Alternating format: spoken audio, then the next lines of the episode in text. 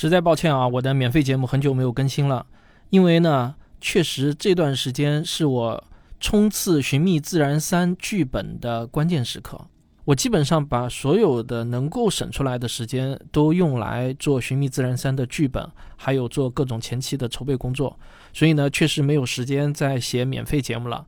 但是我的另外一个收费专辑《吃货科学指南》呢，还是在正常每周更新的。那今天呢，我就拿出其中最新的一期节目，在这里免费播放。如果你闹节目荒的话呢，听完了还不够，也可以去购买我这个《吃货科学指南》的专辑，在那里呢，我还是会跟大家每周准时相见，而且呢，每隔一周还会加餐一期听众问答。好，废话不多说，请大家听节目。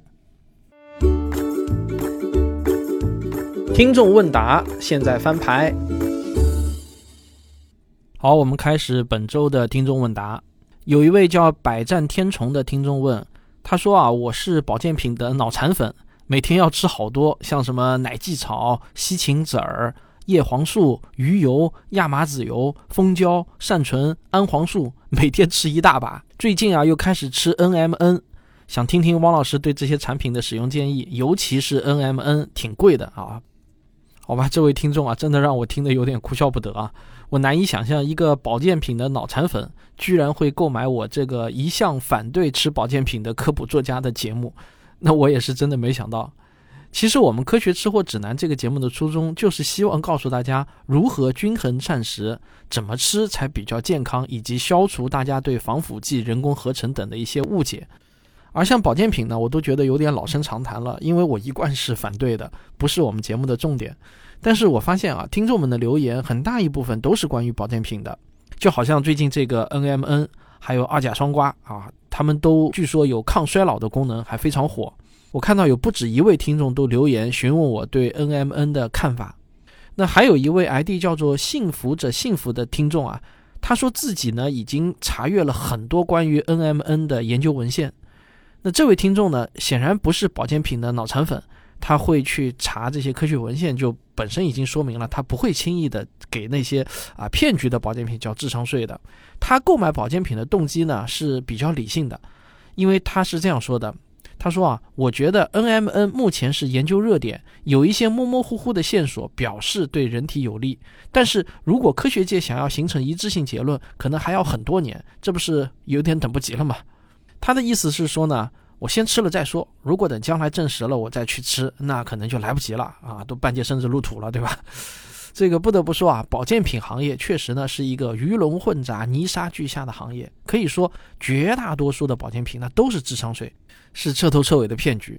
但是呢，不得不说啊，也有那么一些保健品，并不能说是完全的骗局，确实呢有很多正经的科学研究可以给出一定的有效性证据。但令人尴尬的是呢，往往对于这类保健品的研究结论啊是不一致的。说白了，就是科学共同体还不能给出确定有效或者确定无效这样明确的结论，他们呢处在模棱两可的地带。这些保健品呢，在吃了以后啊，也不会有什么明显的急性副作用，长期的副作用呢又是未知的。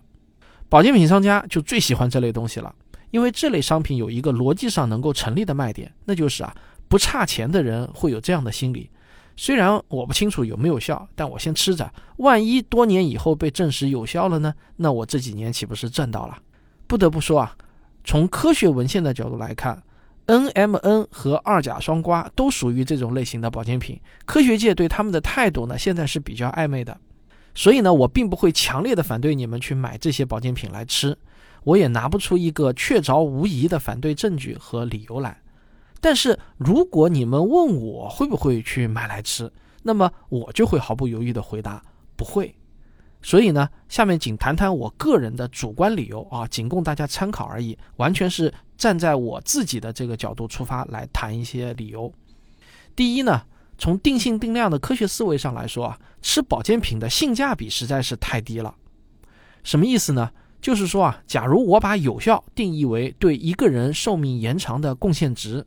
我认为，如果把改变生活方式的贡献值定为一百个单位的话，那么 NMN 或者二甲双胍，即便真的有效，它的贡献值也不会超过十个单位的。改变生活方式，也就是均衡健康饮食、适量运动、积极生活工作，这些不但不需要花钱，甚至还能省钱。假如我真的很希望自己多活几年，那么通过改变生活方式来长寿的性价比要远远好于吃保健品。好，听到这里，有人可能会反驳说啊，那两者又不矛盾啊，你可以既改变生活方式又吃保健品吧，这样有效性的得分不就从一百分变成了一百一十分了吗？多十分不是也挺好吗？哎，我要说的第二个原因啊，就是回答这个问题的。第二。我并不是一个不差钱的人，听好了啊，我并不是一个不差钱的人，可能你是，但我不是。每个人都无法逃脱死亡，这一点呢，我们必须要认清。假如我累积要多花几十万块钱才能把寿命延长百分之一，那我呢是宁愿减少百分之一的寿命，把这些钱用在让我可以感到更愉悦、更有意义的事情上。比如说，买点高科技产品来提高生活品质，多带全家出去旅游几次，给孩子提供更好的教育环境，给老婆多买一些她心仪的商品等等。总之呢，在我看来，追求长寿并不是目的，追求更幸福的人生才是目的。不要跟我说钱买不来幸福啊！对于一个不差钱的人来说是买不来，但对于一个并没有实现财务自由的人来说，钱多钱少与幸福感的高低那是有明确关联的。我跟大多数普通人一样，也会为女儿的学费焦虑，我也会眼馋一些心仪的商品，但是摸摸口袋，对自己说：“嗯，等收入好点儿再买吧。”我举个实际的例子啊，比如说去年我换车的时候，我就很眼馋那个蔚来，就大约要四十多万的那一款吧，对吧？但是后来呢，我还是买了二十八万的比亚迪，没有别的原因，就是因为在女儿学费和蔚来两者之间，我只能选择优先给女儿交学费，没办法啊，所以我只能牺牲我眼馋的那个蔚来了。所以啊，对我来说，买保健品是不值得的。我还没有到可以为了延长那可能的百分之一的寿命而牺牲掉给女儿提供更好教育的机会。第三呢，不管是 NMN 还是二甲双胍，它们最终被证实无效或者几乎等于无效，那是大概率事件。为什么呢？因为从各国官方对所谓抗衰老保健品的态度就可以看出端倪。比如说。二零二二年，我国最新版的保健功能目录中附带着一个说明，是这样写的：取消与现有保健功能定位不符的促进泌乳、改善生长发育、改善皮肤油分三项保健功能和原卫生部已不再受理审批的抑制肿瘤、辅助抑制肿瘤、抗突变、延缓衰老这四项保健功能。自公告发布之日起，上述功能声称相关产品应当立即停止生产，已生产的可销售至保质期结束。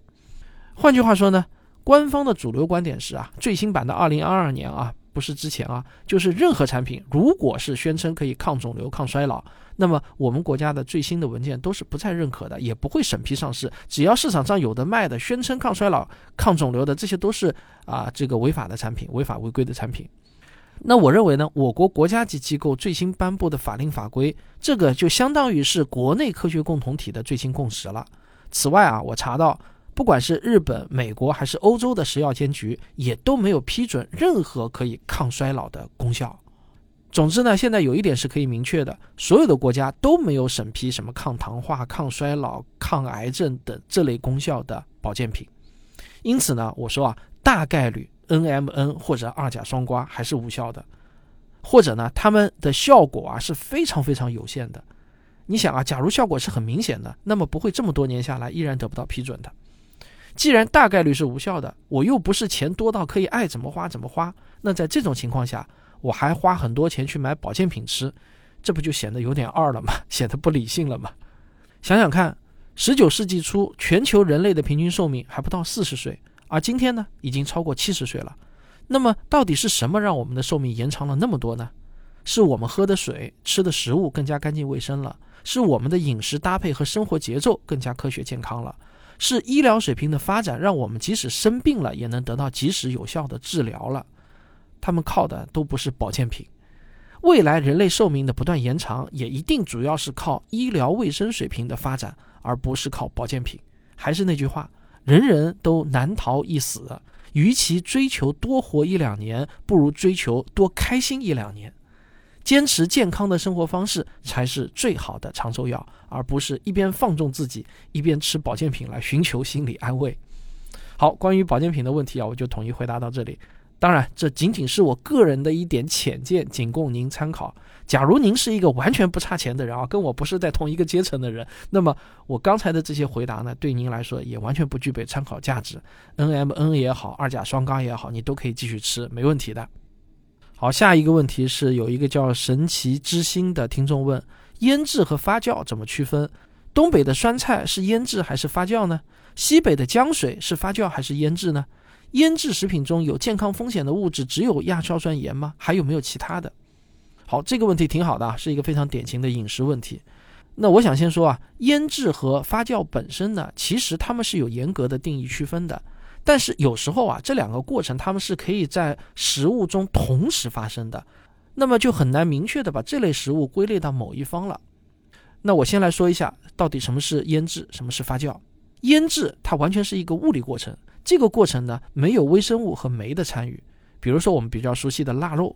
它就是典型的腌制食物，在五花肉的表面涂上大量的盐，并搭配什么糖啊、酱油啊等佐料，所以呢，大部分的腌制食品啊吃起来都比较咸。而发酵那一定是有酶参与的化学过程，像我们比较熟悉的醋、酒、酸奶都是发酵产品。比较传统的发酵方法呢，就是微生物在厌氧的环境下分解食物本身的碳水化合物，产生酒精或者呢其他酸性物质。所以啊。大部分发酵食品呢，吃起来呢都是那种酸酸的口感。现在发酵的方法呢也是越来越多样化了，可以直接添加各种酶本身，而不是一定要去添加像酵母啊、乳酸菌这样的微生物。另外呢，现在也有一些有氧发酵的技术，但是请大家注意啊，我们是不能根据口味来区分到底是腌制还是发酵的。这个呢，还是要看食品加工过程到底是物理性质的还是化学性质的。比如说像酸萝卜条，虽然吃起来也是酸酸的，但是呢，这种酸它并不是来自于发酵，而是来自于腌制。为什么呢？因为他们在制作的过程中啊，除了加盐，还要加入大量的白醋或者柠檬汁。那这些佐料呢，它本身就是酸的，所以呢，你吃起来也是酸的。食物当中的细胞为了达到渗透压平衡，细胞呢，它除了失水，还会吸收这些酸性的佐料，这就是我们通常说的入味了。而发酵食物的酸味呢，则是来自于微生物代谢产物。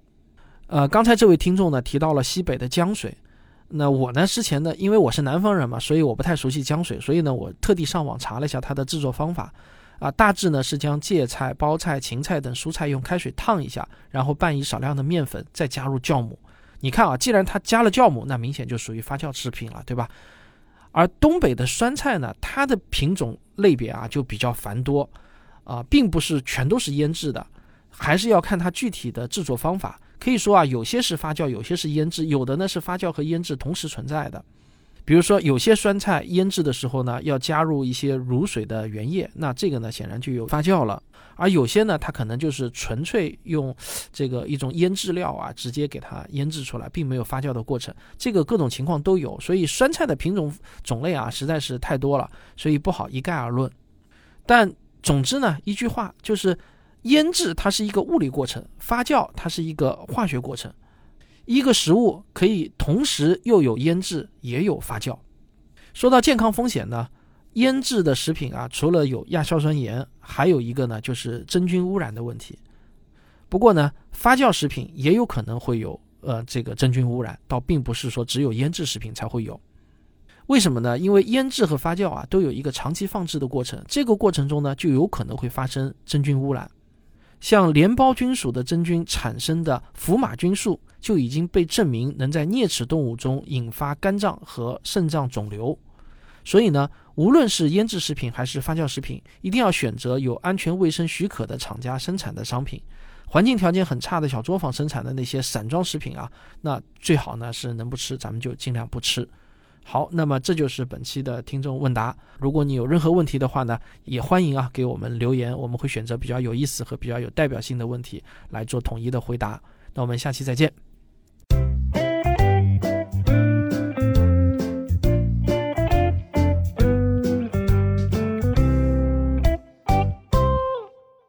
好了，节目听完了。如果你觉得还没听够的话呢，也可以购买我这个专辑《吃货科学指南》。我估计我这个免费频道啊，大概还是要到十月中下旬才会开始正常更新。要等我忙过这一阵子吧。好的，感谢大家的耐心啊，希望大家千万不要取关，不要弃坑啊，等我回来。